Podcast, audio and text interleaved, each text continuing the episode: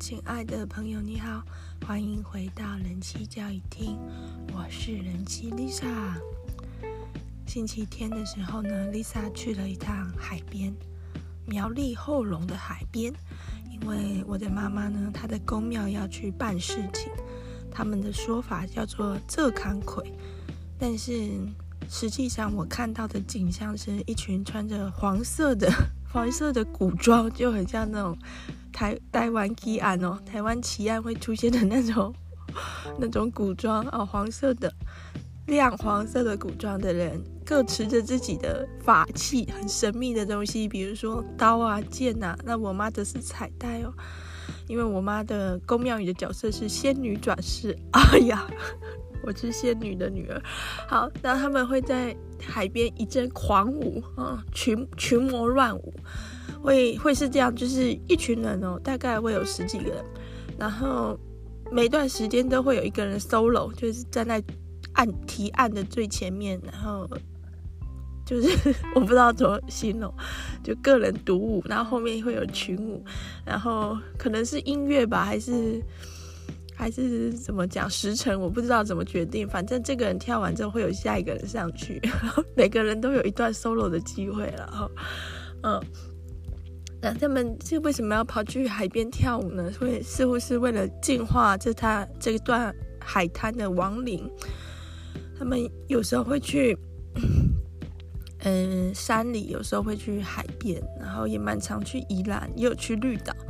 就是他们认为很多亡灵没有得到超度的地方，他们就会去跳舞，就对了。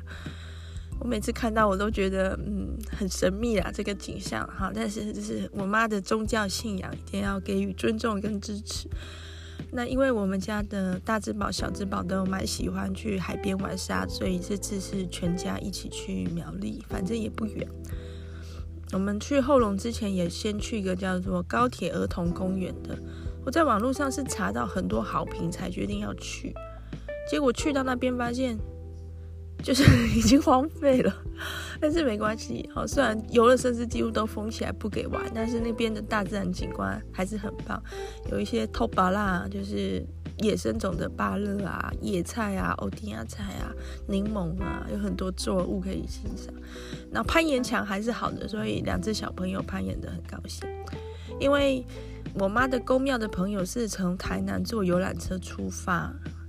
是星期日的时候，刚好五一连假的一个出游的车潮可能比较比较多吧，所以他们有点塞车晚到，所以我们先去公园打发时间，然后再去海边。然后结果那个后龙苗栗后龙的海边，就是我相信不管在任何天气都不会太美，就是 对不起，我 对不起苗栗人后龙人，就是它不是。不是白沙滩，也不是东岸那种碧海蓝天，真的就是永远就是那个样子的海边嘛。但终究是海边，大海还是很壮阔。然后这几年离岸风电的概念比较兴盛，所以海边这个风车插满了，我觉得还不错，有别有一番风味。海上开出来的花朵这种感觉，然后小朋友在那边玩沙，我妈就在那边工作。因为快要妈祖生了哈，妈祖哈，台湾的一个重要的民间信仰的女性神明要过生日的，所以其实后龙那边蛮多活动。因为后龙离白沙屯已经很近了，所以附近有一些小妈祖庙已经开始绕境。结果那段海海滩的路就封路了。就有一段是封路封起来的，然后我妈的宫庙伙伴们就没有办法进去那条路了，游览车就要绕路一下，反正就是弄得有点麻烦。好，然后我妈也跟着她的宫庙好伙伴们走了一段路，这样子。总之工作顺利做完之后，我们又去接我妈。那群宫庙小伙伴呢，原本是预计走三公里的路去附近的叫外埔外埔渔港上上游览车。然后我们就觉得我妈不需要跟他们一起走，就搭我们的车直接去外埔渔港。结果去到外埔渔港就没有看到那个宫庙好伙伴哦，因为我妈有拜托她的好朋友买东西，从台南买东西上来，所以要去游览车拿，结果没有看到，就在想怎么回事。然后小智宝又开始哭闹了，就车停下来，他就觉得为什么不下去玩，我们就只好把我妈放在那个外埔渔港等，然后我们去绕一绕。结果绕的时候，我们发现事情是怎么回事？就是游览车的司机把封路的路障移开了，然后硬是把游览车开进封路的路段里了。我的天哪！然后真的是，然后他们开进去之后，开一段路就会遇到没有办法用人拿起来的路障，就是拿不起来的路障，真的是封路封住了。所以游览车就陷入一个进退两难的窘境，然后它没有地方可以回转，因为游览车很大台，然后在那个小小的海滩旁边的路上，所以就开始倒车。所以不到三公里啦，可能一两公里的路开进去就发现彻底卡死了，之后就开始一路倒车，倒了半个小时哦，因为路小车大，容易撞到东西会有危险，要慢慢倒，慢慢倒。我的天哪，好荒谬啊！我妈就只好在那个外埔渔港哭等半小时，然后我们在周围绕来绕去，哦，因为车子开的话，小智宝就不哭，然后就看到那台游览车这样缓慢的都退路，就觉得天哪，到底是……嗯，幸好幸好，虽然做了这种怎么讲呢，不太恰当的交通行为，幸好人车都很平安，没有出事，啊，我妈也顺利取得她在。呃，委托朋友买的一些台南的名特产，在车上的时候，我先生就非常疑惑说：“为什么游览车司机会 会做出这样荒谬的事呢？会把路障移开，然后硬开进一条封路的路段，然后再慢慢的倒退倒退路出来了。”那我我就想，这这是一件荒谬的事吗？比一群人到海边去跳舞更荒谬吗？就是。嗯，对，但是我我觉得我必须要尊重我妈的宗教信仰，不可以批评人家的宗教信仰。她相信的是，她在她心里就是真的哈。然后我就试着跟我妈聊天，我就跟她说：“今天跳舞跳的怎样？今天跳舞跳的开心吗？”我妈就非常生气，暴怒：“下面跳舞。”让他们什么开始讲他是做了多么伟大的一个拯救生灵啊，拯救灵魂的什么事情，然后他还怎样找到了一个什么千年的灵魂，巴拉巴拉，嗯，好吧，嗯，其实我已经就是生病了一个星期多了，本来很犹豫要不要去海边，因为也可以啊，我先生载我妈去就好了，但是我又觉得。生病是我，我生病了，但是我不能让小朋友跟我一起就关在家里啊。就是生病了，妈妈不准我出去玩，是指小朋友生病啊。妈妈如果生病了，应该还是要出去玩了。我觉得，因为他的童年是很短暂而且珍贵的嘛。犹豫很久，而且那个天气，春天的天气很难掌握。到底星期天的时候，呃，苗栗或者后龙会不会下雨，都没有人知道。一直到星期六才确定应该是不会下，就反正犹豫了还是得去。我已经三十六岁了，我其实三十出头的时候我还没有感受到那个体力的下降，过了三十五啊或者三十四，真的是，我觉得我的身体好像失去了斗劲啊，就是。生病也不容易好，消化也不好，体力也不好，真的是 贵州海料料了啊，整组都坏光了吧那种感觉。我想那就是老化吧，嗯。那哈，虽然是这样，但是小朋友正在长，而且是最珍贵的期时间，因为大智宝今年暑假过完就要上小学了。我现在才知道，原来小一就那么的辛苦。小一就有很多的作业跟考试，我不确定是不是每个学校都这样，但至少我周遭的有上小孩上小一的朋友给我的回报是这样，而且七点好像七点二十以前就要到学校，比幼稚园的到校时间更早，幼稚园到校时间是八点十分以前，所以七点二十要到学校，又要先吃完早餐，因为好像。因为疫情的关系，小学生没有办法在学校吃早餐，还是怎样？我不知道现在有没有变。幼稚园的话，八点十分到学校，差不多八点半就吃点心了，很快就要吃点心了。所以早餐简单吃也可以，但是上小学恐怕就不行，不然他就要一路饿到中午。所以等于我可能六点多就注定要起床了，才能准备好小朋友的早餐，然后赶快赶快赶快逼他吃，快点吃完，然后送去学校。好辛苦哦，小孩也好辛苦，大人也好辛苦。然后上小学之后就要开始 学不 p m f a b c d 什么的，一加一等于多少那些，基本上我都掌握了啦，没有什么问题。大之宝的学习能力，或者是说。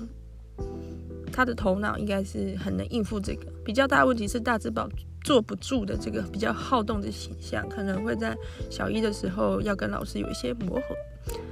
我都知道我朋友是很紧张，就是大之宝的同样的大班的同学的家长都已经开始在打听，比如说暑假的正音班啊、升小一的班啊什么的，课后的案情什么的，嗯，仿佛。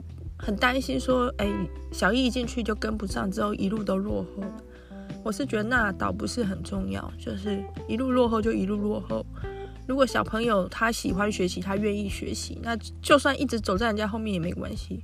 只要他愿意一直走，他最后终究会走到他想走到的地方。我我觉得，而且就就大之宝的情况来看，我觉得没有必要担心，就是没有必要担心 b p m v 或 a b c d 学不起来。然后，随着逼近啊，那个 deadline 越来越近，上小学的时间越来越近，我开始了解到这已经是最后的快乐时光了。就是才小学，就好像有一个升学的指标，升学的窄门在等着他的那种感觉很强烈，所以我们就决定这个暑假要带大之宝去环岛。对，因为。纪念一下他拿到他人生的第一个学历，公立幼稚园的毕业证书，还有即将迈向一个新的里程碑，以及面对未来长达二十年无止境的学习的一个放松，必须去环个岛。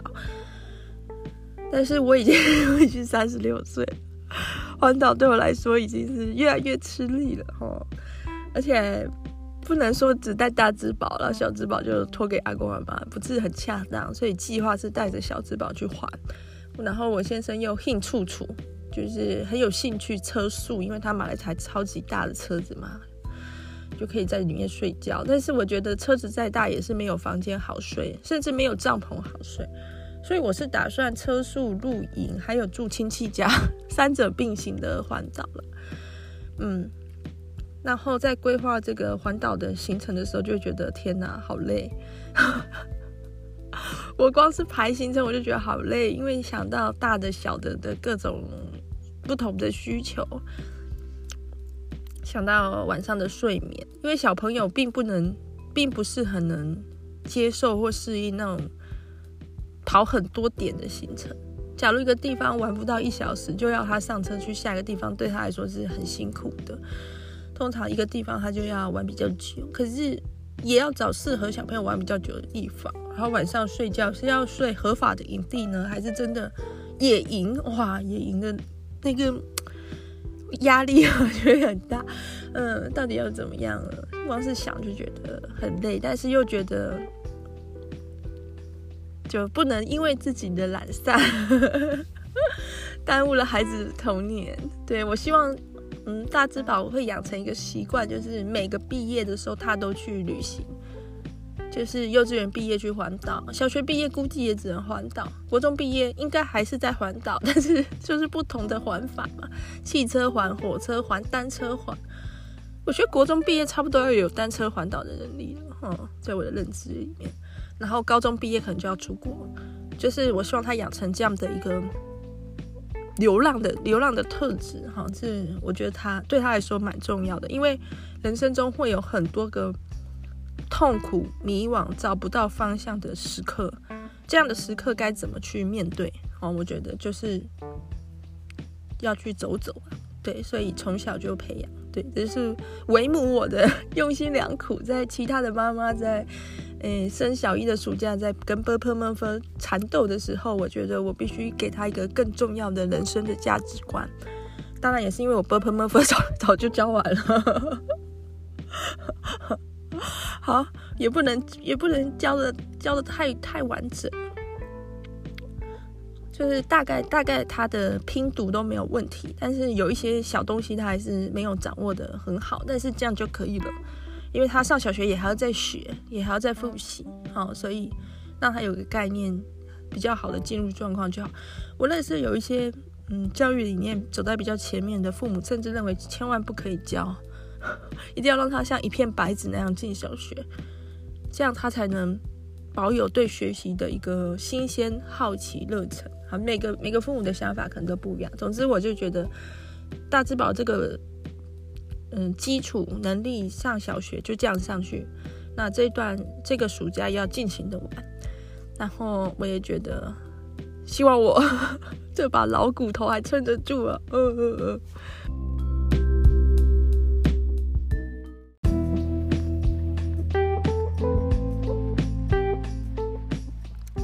今天这集广播呢，也算是 Lisa 人妻教育厅 Podcast 里面很常出现的一个讨论主题。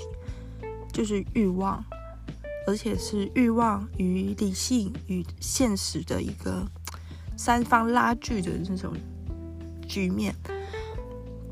我不知道大家有没有这样的时刻啊？我很常会有不了解自己，甚至自己都害怕自己哇，那安内心的那种那种时刻，什么意思呢？比如说，大家有没有看过小朋友吃柠檬的影片？就小朋友吃柠檬，嗯，好酸。很多父母就会因为觉得太可爱了，所以会一直 重复的给小朋友吃各式各样好酸的东西，然后拍那个脸。这样的影片会引起一些争议，有些人就会觉得说，这样子是不是有以他人的苦为乐的成分？但是就我自己而言，我确实就是会因为他人的痛苦感到快乐。当然，这个痛苦不能太巨大。好，假如一个人他承受着很巨大的痛苦的时候，在我看来，我可能会同样感觉到那样的痛苦，甚至感觉到恐惧。就是万一这样的痛苦发生在我身上怎么办？但是，一些比如说小程度，比如说，假如我先生跌倒了，我真的是会觉得不行诶，真的很想笑。比如说，假如我先生跌倒了，从比如说二楼的楼梯这样一路滚下来，哦。哦，那种感觉真的就是很微妙。那像我家的小朋友，他很喜欢玩一个游戏，他喜欢用绳子绑住他的玩偶，然后在空中这样甩，然后玩偶就在那边转圈圈。但是他不会抓那个距离感，手啊跟那个绳子的距离他抓不住，所以他一边转圈圈一边打到自己头，一边哎呀哎呀哎呀，然后一边闪一边哎呀哎呀，一边一直转，然后脸的痛苦，脸的表情很扭曲，眼睛闭起来，因为怕打到眼睛那边。哎呦哎呦。那个画面就会让我觉得超好笑，而且我还把它录起来。很可惜的是，大概只有四岁、四岁左右才有这方面的天分。到了五岁、六岁，他已经很会抓那个距离感，甩的时候不太会打到自己，哦，所以是很珍贵的。那我又会觉得，我怎么可以这样？他是我儿子，然后他被东西打到，对，到底有什么好笑的？可是有时候又会觉得，就是忍不住。像比如说，假如有人在一个比较重要而且很严肃的场合，或者是比较哀痛的场合，喝水呛到，哇，那种感觉就会让人觉得很想笑，但是又会很想忍耐，因为那不恰当嘛。我不知道大家有没有这种体验，就是在一些特别不能笑的时候，偏偏就有人做一些蠢事或很糗。然后大家每个人都很努力的在冷笑，但是欲望这种东西，你越是去挤压它，它的力量就越大，因为 PV 等于 nRT 嘛。如果你去缩小那个体积的话，压力大就会变大，因为 PV 是个定值。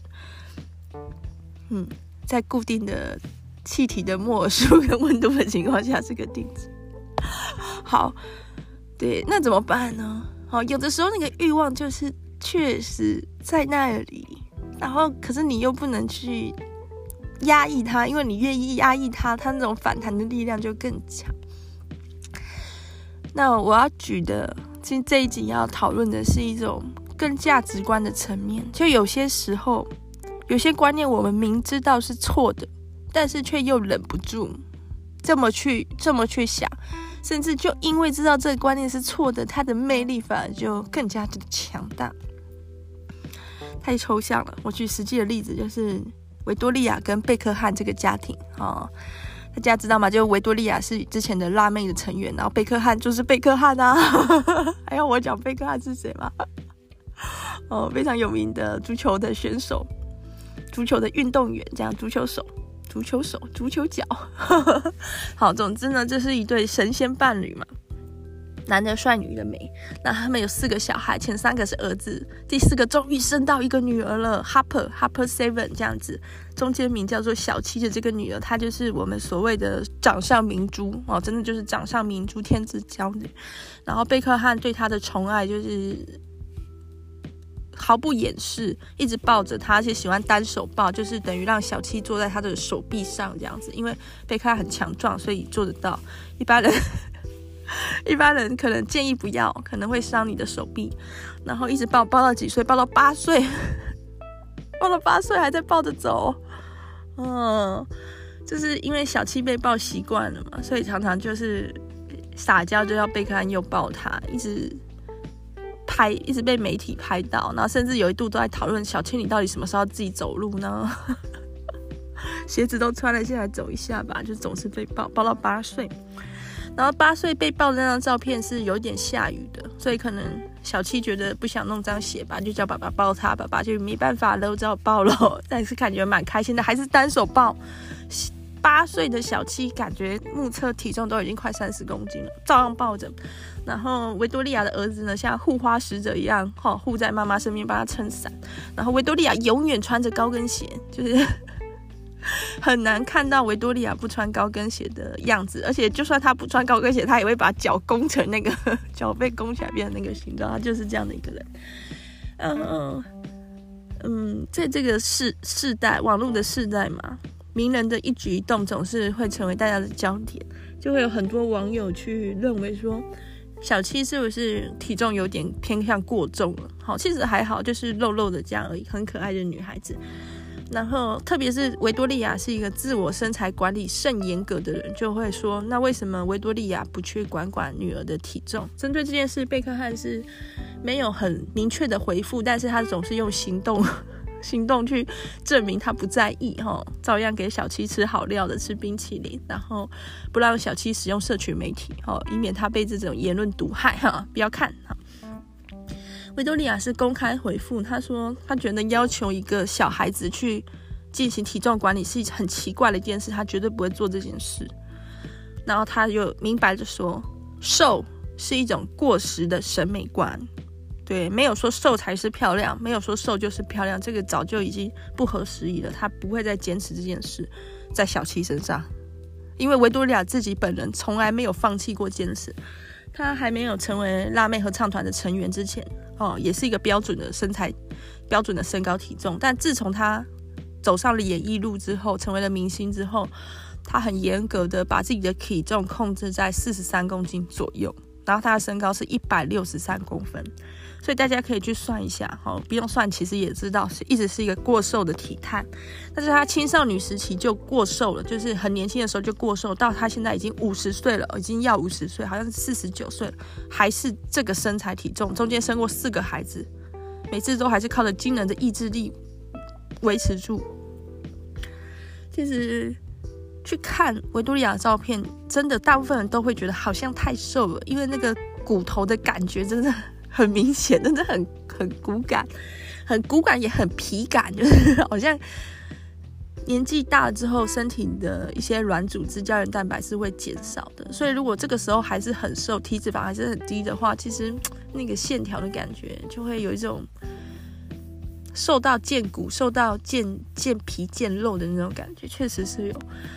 那营养师或医学专家一般都认为说，中老年人。维持着健康体重，甚至微胖，才是长寿的秘诀。哈，就是有点年纪之后，如果还是维持过瘦，其实对身体的状况、营养的吸收，还有骨质来说都是不利的。特别是如果上了年纪之后，肌肉量很少的话，那就是更令人担忧。那维多利亚是怎么维持自己的体态的呢？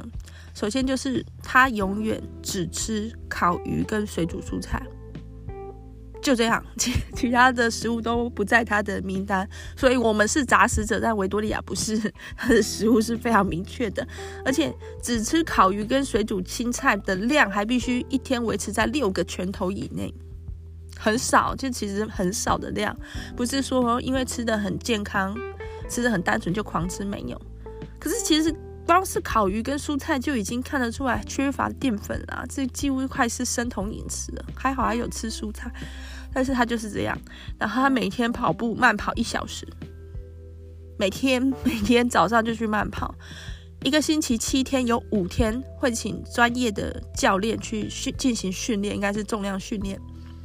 哇，那个锻炼其实是很持续诶，很不简单。然后生活中只要允许的时刻，他就会做一些简单的运动，比如说像伸展运动。他最常见的经典姿势就是躺在沙发，但是一只脚是抬起来，一只脚抬得很高，维多利亚姿势哈，好像日漫里面的人物，蛮可爱的，就是抬腿啦，不忘抬腿，休息时不忘抬腿，然后抬一只，累了就再换一只这样子，然后。永远穿着高跟鞋嘛，这也是前面有提过的。然后衣服衣着也都是挑过的，哈，比较辣或比较紧身的衣服，提醒自己的这种感觉。那贝克汉呢，身材其实也是很健美，以五十岁来说，简直就不可思议了。但是贝克汉他并没有那么严格的执行饮食控制，人生就是要享受美食啊。对贝克汉来说，他是靠着比较大量的运动，因为他本来就是运动员嘛，本来就是足球足球员。然后他常说哦，贝克汉常说，维多利亚从来不会分享食物，好，就是他吃他的，维多利亚吃维多利亚，维多利亚不会说分我吃一口，不会。人生中只有一次，就是维多利亚在怀小七的时候，怀这个宝贝女儿的时候，有一次真的饿了。跟他要求说分一下食物这样子，吃 烤鱼跟蔬菜实在是顶不住了这样子。然后那个时刻是贝克汉人生中最快乐的时刻之一，哦，就是我老婆终于愿意吃饭了啊，哦，这种感觉，其他时刻都不要。所以贝克汉会趁维多利亚不在家的时候办一些垃圾食物派对，跟跟小朋友一起狂欢。好，因为哦，不然维多利亚在的话，那个气氛就很尴尬啊，就一群人在那边吃披萨，然后维多利亚在那边吃烤鱼跟蔬菜。在外面高级餐厅用餐的时候，很多英国的民主厨都会表示说，给维多利亚做菜是一种侮辱。我觉得就是我一身好厨艺给你做水煮蔬菜的那种感觉，但是没办法，维多利亚坚持。这里就可以看出一个很大的矛盾了，就是维多利亚她已经知道了，而且确信了瘦是一种过时的美，所以她对她的女儿的态度也很明确。但为什么他自己在自己身上却必须坚持这个很过时的美呢？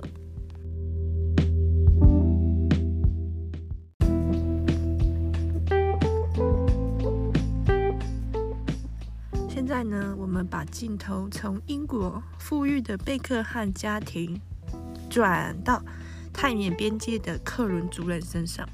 克伦族人是谁呢？其实缅甸它本身是一个多多元的多民族的国家，而克伦族呢，有时候又被称为巴东族，就是我们比较熟悉的长颈族。由于呢，克伦族人曾经跟缅甸军政府有过武力上的冲突，所以一部分的克伦族人流亡到泰国。而在泰国境内的克伦族人呢，靠着他们的长颈族具有特色的颈部铜环。变成了一个像是观光景点一样的，会有他们的专属村落，赚赚取观光收入。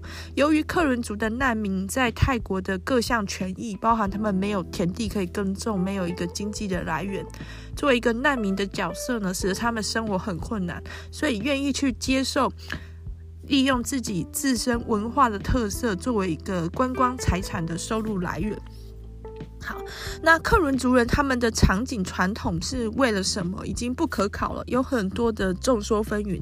第一个说法是，这是一种对于美的追求哦，因为这样很像脖子很长，很像即将飞翔的凤凰，或者是说为了保护女性，因为脖子很脆弱，戴上铜环保护。也有说这是作为克伦族人身份的识别，然后也有说这是父权的阴谋，就是男性为了留住自己的妻子，哈、把他的脖子弄得跟其他族人不一样，就会减少被其他族抢抢婚的机会。也有说这是为了弱化女性的力量，当呃克伦族人的克伦族的女性的脖子哦被拉长之后，使得他们比较容易受制于男性。好，但是这些都没有说。有被证实或很有根据，但总之我们现在看到的克伦族人就是场景的状态，是在五岁的时候呢，克伦族的小女孩就必须上第一个铜环，到到十岁之后，每年逐渐加一个铜环，是由非常有经验的专业的哦。加铜环的人员会先将脖子进行按摩，然后再加上新的铜环。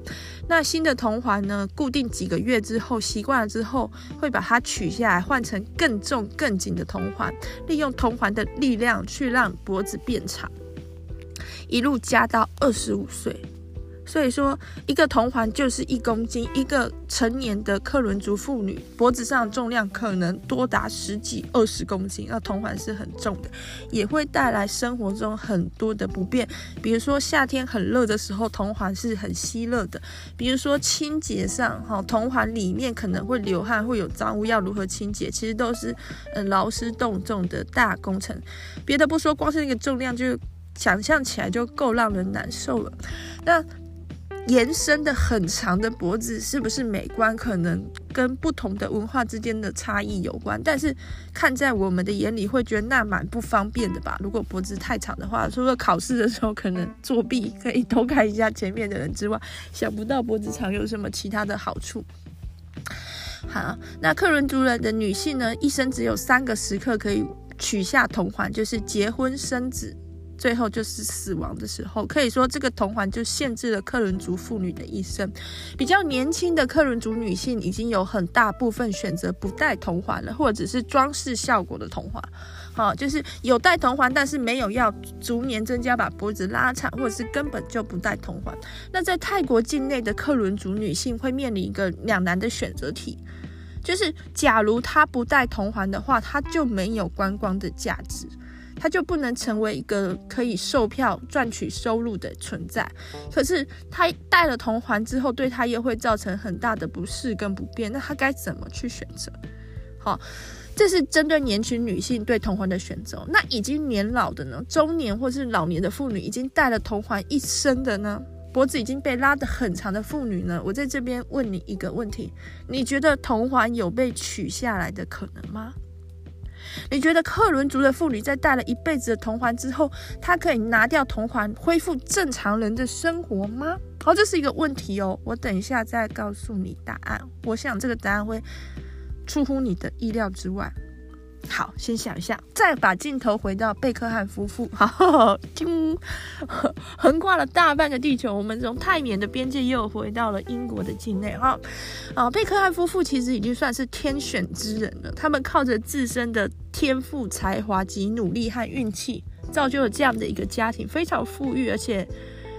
享有盛名的家庭，维多利亚呢？她虽然说过瘦是一种过时的审美，但是她看起来并没有放弃，而且她在这个旧的审美上马上又添加了新的审美，也就是最流行的，目前最流行的审美是什么呢？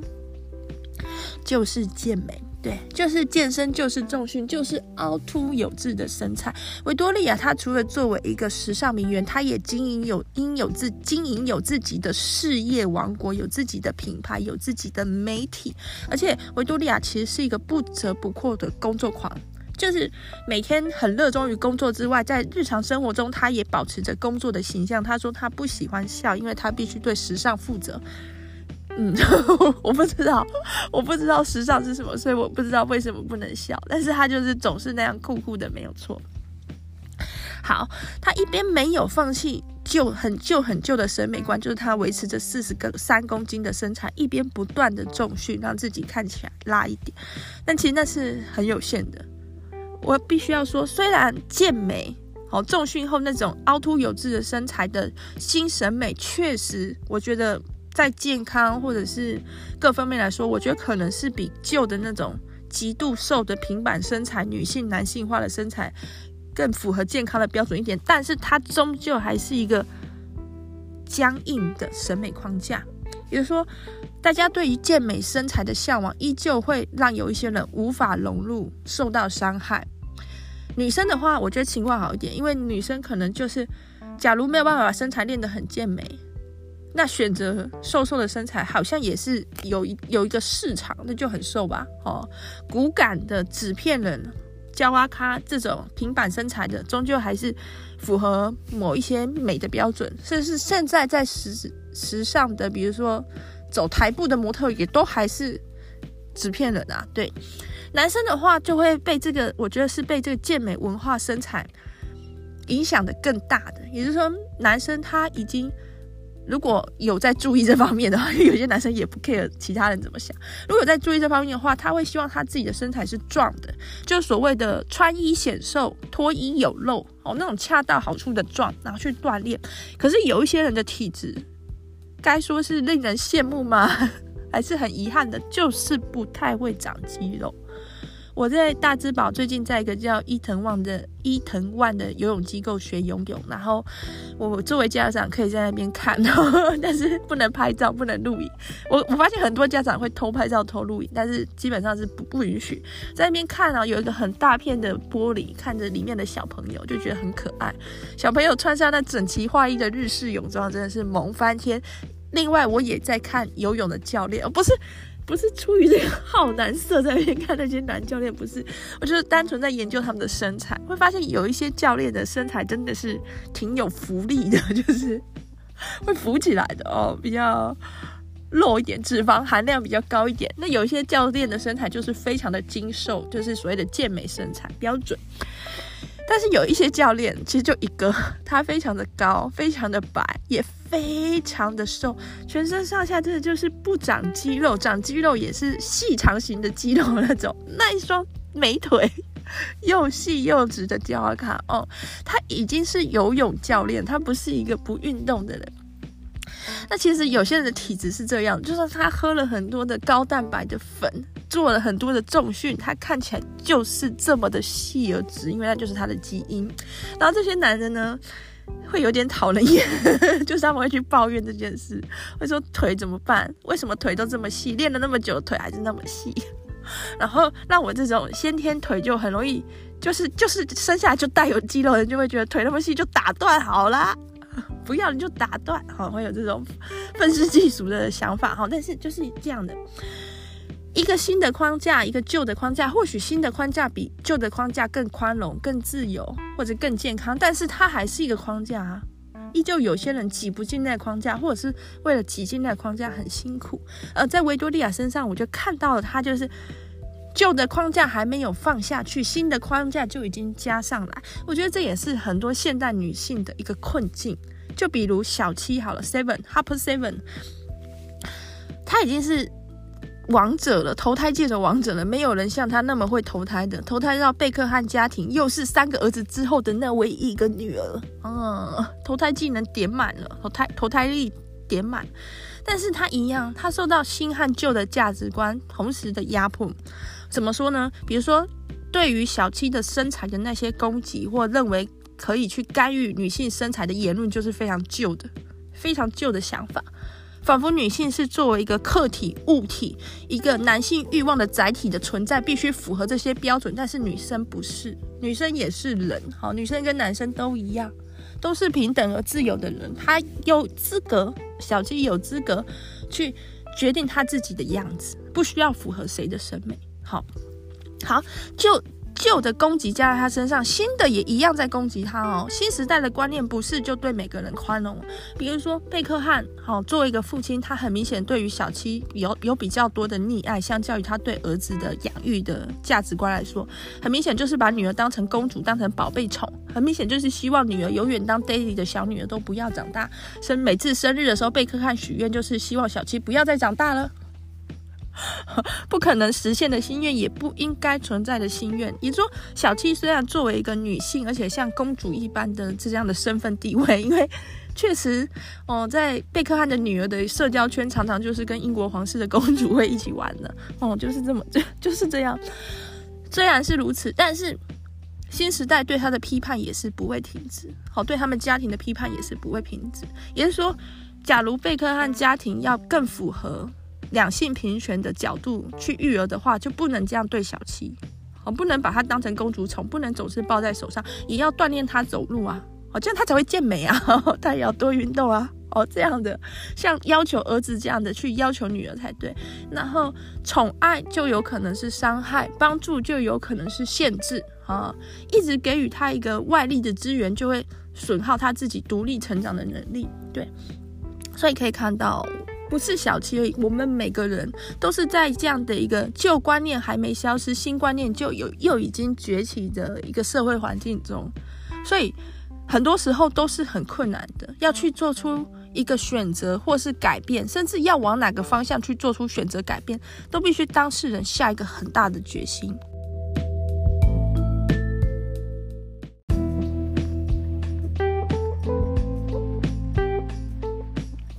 我在去年的广播比较多的集数是关于体重管理的。我利用慢慢瘦，一个月瘦一公斤的概念，也确实成功在一年内瘦下了十公斤。而我跟我先生都是这样。然后我们借着比较健康的饮食习惯，晚餐少吃淀粉，瘦下来之后，今年我跟我先生开始了完全不一样的道路。因为我的老公呢，他很喜欢种田，很喜欢在田里忙碌，更喜欢的是在田里忙碌完之后大吃大喝一顿，然后去买一家可以可以地瓜球，这是一家地瓜球的连锁店，在青浦那边有店。我觉得可以可以地瓜球确实可以可以，就是蛮好吃的。我小时候逛夜市，我父母会给我一点钱，我记得大概是十元二十元左右吧，基本上好像就是把我们放生了，这样做可以吗？把我们放生在在夜市的这个场域里面，变成野生的孩子。通常我会拿我父母给我的钱去玩小游戏，或者就是买地瓜球，或者是买爆米花。那那个可以可以的地瓜球，它是比较厚实的，就是有些地瓜球很薄很薄，几乎就是吃空气。但是可以可以的地瓜球还是蛮有口感跟嚼劲的，而且它是椭圆形，它不是正圆形，它是比较长条的。那它有很多口味，但是我觉得其他口味都是不可以不可以的。地瓜球就是要吃原味，没有什么加咖喱加辣不行，加黑糖玛吉还可以，还是甜点的范围内还可以。总之呢，我先生就变得很贪吃，而且他买地瓜球买大份一次还要买两包，因为我们家人口多嘛，有大大只宝、小只宝，还有我父母，还有我跟我先生。但是。看到地瓜球这么好吃，但是很明显是碳水及含糖的加工食品的时候，我的内心天人交战。我常常第一次的时候，我是忍不住几乎吃了快半包，然后我就觉得天哪，我怎么可以这样？之后呢，每次又出现可以可以地瓜球的时候，我就很努力的克制我自己，有的时候就会提前刷牙，避免自己吃太多。最后我严格要求我先生最多只能买一包。那如果只买一包大包的，大家分一分，我就不至于会吃太多。好，我现在就觉得很奇怪，为什么呢？为什么要这样呢？不是已经瘦下来了吗？瘦下来会复胖啊，好激动啊！但是我先生并没有复胖，也就是说他已经找到他的一个饮食的节奏了，找到他生活的节奏了。哦，他就这样随心所欲而不越矩了。好，不止没有复胖，还继续往下瘦了。我的天哪，好羡慕啊！可能也是因为他的运动量。它包含它有游泳、慢跑，还有种田有上来，肌肉量有上来的关系。不只是吃的很很随意，连酒都喝了。哎，那我就很小心翼翼的控制。那我现在就会说吃吧吃吧，太瘦不好看。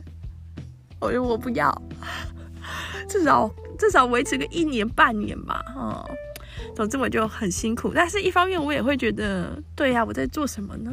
我现在已经是一个。健康偏瘦的体重了，我还这样子别别扭扭的，没有办法快乐的生活，瘦又有什么意义呢？我内心也是常常天人交战，但是我又不敢放纵我自己，我就觉得仿佛我多吃了几颗可以可以地瓜球之后，我的 体内的某一种野兽就会啊 觉醒过来，最后就会把这世间的一切都吞噬掉的那种感觉，每天就在那边天人交战，就是蠢。那我就想，我到底在干嘛？不是只有体重方面，我生活的各个面向都在那天人交战的愚蠢中，就是旧的放不下，新的又来，然后两者无法兼具，就陷入一种矛盾的痛苦之中。我相信很多朋友跟我也有一样的困境吧，或许吧，我不知道，可能没有我这么困，因为我现在躲在衣柜里，热得要命，还在录广播，真的是非常困境。那我们回到克伦族人，好吧？不要管那个维多利亚总是抬一只腿在那边滑手机的样子。回到克伦族人的问题，你想过了吗？长颈族人可以拿下他脖子上的铜环吗？那个铜环超重的哦，一个就是一公斤哦。好，所以我们看到的那个中老年的长颈族人，那个脖子都被拉得很长的那个铜环，可能是十几二十公斤哦。想想看，每天背着十几二十公斤的东西，不就是在做重训了吗？啊，可不可以拿下来？在我还没有做过功课研究的时候，我以为不可以拿下来。我以为拿下来之后就会像蛇妖那样子，脖子就会扭扭扭扭扭曲，然后它就会窒息了，因为它的气管没办法维持通畅，它会死。我以为拿下那个铜环，长颈族人、克伦族人、巴东族人，好，同一个称呼，同是同一个人啊，不同称呼，必死无疑。事实真相是这样吗？答案是 Lisa 又错了。Lisa 再一次的展露她的无知。拿下那个铜环，克伦族人是不会死的，他是可以拿下来的。拿下那个铜环之后，当克伦族人露出他长长的脖子的时候，我们会惊讶的发现一件事，就是克伦族人的脖子其实没有变长，那是一个视觉上的感觉，真正变长的是。连接着脖子与肩膀的那一块，也就是他们肩变得很像斜肩那样，那一块被拉得很长，也就是铜环的重量压迫着他们的肋骨。把肋骨的位置往下压了，因为肺部像是气球那样是空心的，所以其实是有一个下压的空间的。也就是说，脖子不管是颈椎的骨头或者是颈椎的间隙都没有变长，脖子完全没有变长，是肋骨肋骨被下压之后，连接着肩膀跟脖子这一块被拉长了。如果实际上去照 X 光的照片的话，因为确实已经有骨科医师做过这件事了，就会发现克伦族人的脖子没有变长，也就是说拿下那铜环是没有问题的，看起来会有一点畸形的样子，就是头是头是一般的嘛，脖子也是一般的，但是连接着肩膀跟脖子这一段变得很斜哦，变得很长，然后会有一点。像前倾的驼背的问题，因为常年戴着铜环，他们的脖子肌肉没有很好的使用，头是被铜环撑住，然后压在肩膀上的，所以脖子并没有那个承重，并没有那个训练，所以肌肉力量非常不足，所以脖子一定会前倾，而且会很酸痛。突然要承受那么一颗大头的重量，脖子真的受不了，会很难受。但是如果拆下来一段时间，并且加以复健的话，训练脖子的一个肌肉力量的话，他们是承受得住的，而且肩膀会往上移，肋骨会用恢复它的弹性，恢复到一般的位置，脖子就不会看起来那么长了。也就是说，克伦族的人，中老年妇女，只要愿意拆掉铜环。他们恢复成一般人的体态是有机会的，当然越老是机会就越小，因为身体各方面的能力、肌肉的力量都会减少。但是如果说，比如说像二十几岁、三十几岁、四十几岁就决定拆铜环的话，几年内他们看起来跟普通人就完全没有两样了。有震撼吗？还是聪明的你一开始就是这么想的？哦，跟 Lisa 不一样，你一开始就知道那是可以拿下来的。但是，假如今天你不是听 Lisa 广播的人，或者你不像 Lisa 这样 Google 了很多资讯，假如你是一个克伦族的妇女，你就活在那样的一个环境，那种集体的催眠跟恐惧之中，你会相信你能拿下那个铜环吗？先不管拿下来会不会死好了，你会觉得拿下来是正确的吗？因为大家都说戴着铜环的女性才是美的话，戴着铜环的女性才能才能结婚，才能找到伴侣的话，或者是你是在泰国境内的难民克伦族，戴着铜环你才有收入啊，不然你没有一个合法的工作的资格，你靠什么为生的时候，你会愿意拿下那个铜环吗？你愿意试一试吗？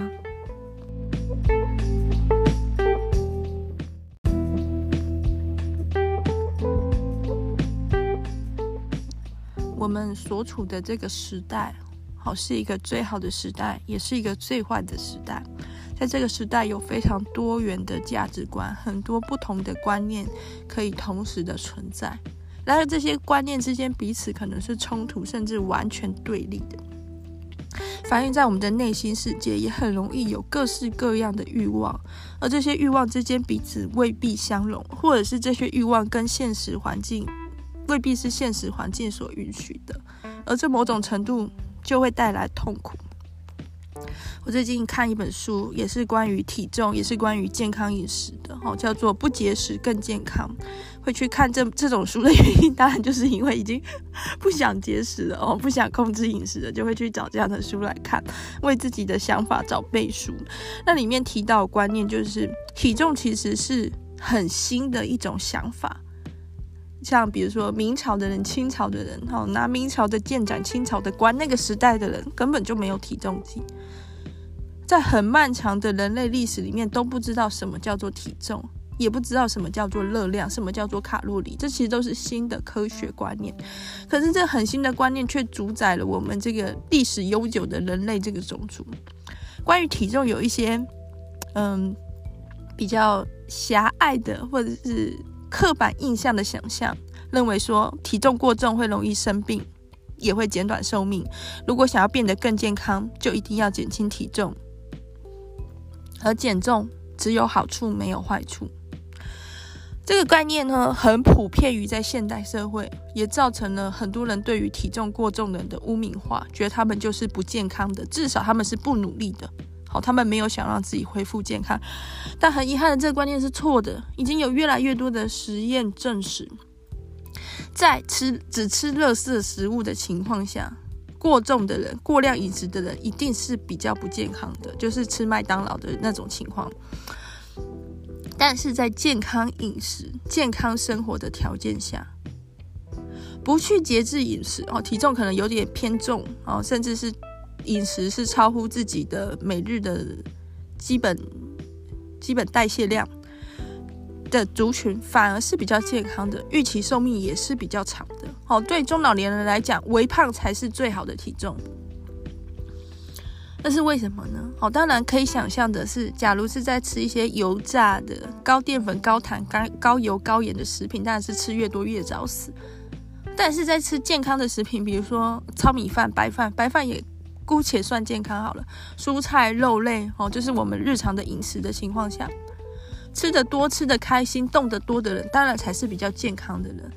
然后每一餐在那边算卡路里，白饭不敢吃一碗，吃半碗，甚至晚上不敢吃白饭的人。身心灵有可能会受到影响，就是我。然后在这个这这一套哈不节食更健康的理论叫做全融合式体重法，或者是不同体型健康法。意思就是说，执着于体重是没有意义的。好，去算 BMI，去量体脂肪，或者是现在比较流行的用身形去考量。哦，腹部有没有脂肪？对，如果脂脂肪是分布在哪里，这些都都没有那么大的意义，体重或体型都没有那么大的意义。要过得健康，就是要过健康的生活，要有稳定的、有安全感的大量的社交生活，要有充足的睡眠，要有充足的食物饮水，每天要吃五种以上的蔬菜水果，不要抽烟，然后。适量的喝酒，饮酒不要过量。只要是用健康的方法去生活，不需要考虑热量的摄取量，不需要去节食，每个人都可以活得更健康。放下体重的迷失，每个人马上就可以过得更健康。然后，难道不会就吃太多吗？暴饮暴食吗？其实，暴食最容易出现在节食的人身上。也就是说，大家多少都是知道自己。吃多少会饱的，想要吃什么样的食物，想要吃多少，这是本能。但是当我们很严格的去控制自己的欲望的时候，这个也不能吃，那个也不能吃，几点以后也不能吃的时候，那种想吃东西的心就会 一天比一天更强烈。假如一个人他能很很有效的抑制自己原始的欲望，他有可能会变成一种厌食症。ED 进食障碍，像维多利亚贝克汉很有可能就是我们所谓的进食障碍者，也就是说对食品有很对食物有很多的要求，一条一条的教条，然后逼自己严格的去遵守，使得自己每天所摄取的热量根本不到基础代谢率所需的热量，体型也是偏瘦，甚至有一些进食障碍的患者会严重到必须要用鼻胃管进食。因为他对饮食的要求太过于苛刻，以至于他几乎没有办法进食了，所以要用鼻胃管进食，甚至死亡。然后比较没有那么惊人的意志力，或者是身体没有产生这样反应，因为有时候饿到一个程度，就连饿都没有力气饿了，会直接失去饥饿的感觉。但是大部分的人还没有能量损耗到这种程度，所以饥饿的感觉会反扑，会将人淹没。那这样情况下就可能引起暴食，哦，就是不知道自己要吃多少才饱了，或者是明明知道自己吃饱了，还是忍不住再吃更多。而暴食的结果可能又会。引来强大的罪恶感浪潮，然后就催吐，催吐的过程中就伤害了消化道，消消害消化了口，伤害了口腔、牙齿，哦，因为胃是一种强酸，同时也会有很大的心理负担。那长期营养不良的情况下，可能就会掉发、目光无神、皮肤失去光泽、便秘。女性的话，可能生理期的周期就会混乱。对，那是怎么办？哦。不要再管任何饮食教条或者节食建议，凭着自己的心去吃东西，这其实已经变成一个很抽象的概念了。比如说，假如把这个概念告诉维多利亚贝克汉，让他自由自在的去选择他的饮食的话，他一定还是会选择水煮青菜跟烤鱼，因为他已经习惯了这样的饮食，这样的饮食最能带给他安全感。好像是一个牢笼，或者是说一个边界，但至少在里面，他知道情况会是怎么样的。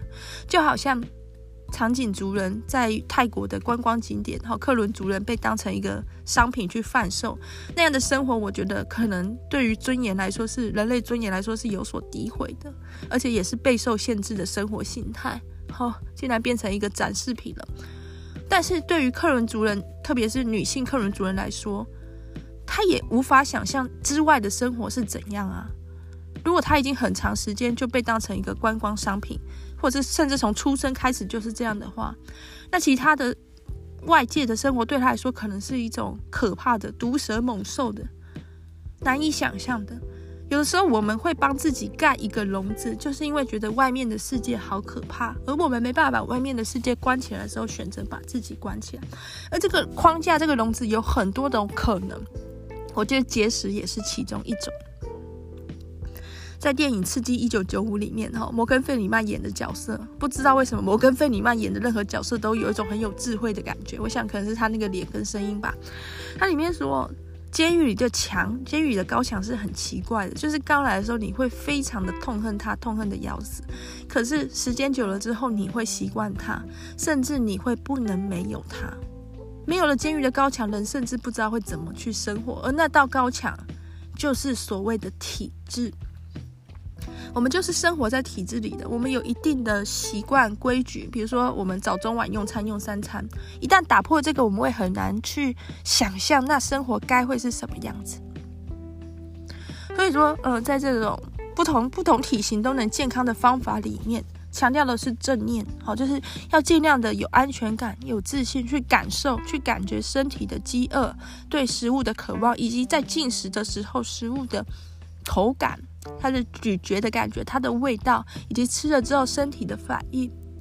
缓慢的进食，然后让身体告诉自己要吃什么、要吃多少、吃多少会饱，而是那一刻，人跟食物的关系会取得一个和谐。也就是说，进食是。愉快的满足欲望的，没有罪恶感的。然后根据实验证实，并不会因为放弃了对体重的偏执的想象的坚持，人就会变胖，并没有这件事。也说，体重设定点是一个非常强大的存在，大部分的体重都是会维持恒定的。好，那我自己也在努力。天哪！讲讲到这里就会觉得有点有点哀伤了。我竟然把自己逼到了这样的一个地方，也就是我本来就是无忧无虑的，从来没有在饮食上面想太多的。那因为去年的这个慢瘦，一个月瘦一公斤的这样的一个自我的要求的过程中，慢慢的我也从吃太多的人变成想太多的人了，而今我又要重新的再去想一想，那当然是不简单啊。可是。就像《刺激一九九五》里面的哦，主角呢，他就是常常对未来有很多的想象跟期待。摩根·费里曼就会跟他说：“快点，快点住脑，不要再想了，好，那是很危险的。”你在说什么？这样的感觉。那主角就会告诉他说，希望是一件好事，或许是这个世界上最好的事，而好的事情是永远不会死的。就是永远我们都要抱持着希望，因为这就是这个世界上最美好的存在。而主角他的希望是什么呢？哦，他的希望是去到一个墨西哥的海滩，好像叫芝华塔尼欧。哦，芝华塔尼欧就是一个对大家来说有点陌生的地方，它就是在美墨边境的一个海滩。然后那里的人把太平洋叫做没有记忆的海洋。主角就一直幻想他有一天要到那个芝华塔尼欧，然而那是不可能的，因为剧里面主角他因为冤狱入案、杀妻案，所以他好像是无期徒刑。但是他觉得人总是要抱持着这种美好的想象。而最后呢？哦，暴雷，大暴雷！刺激一九九五电影的结局告诉大家，主角有到那个地方，而且他有留一笔财产，好藏在一个地方，让摩根费里曼出狱之后可以去找他。好啦，祝福大家都能找到并且到达自己想到的地方喽。那如果一时半刻之间还没有办法有那么大的安全感去做出改变，那也没关系，就让希望的种子在你的心里萌芽。好了，拜拜。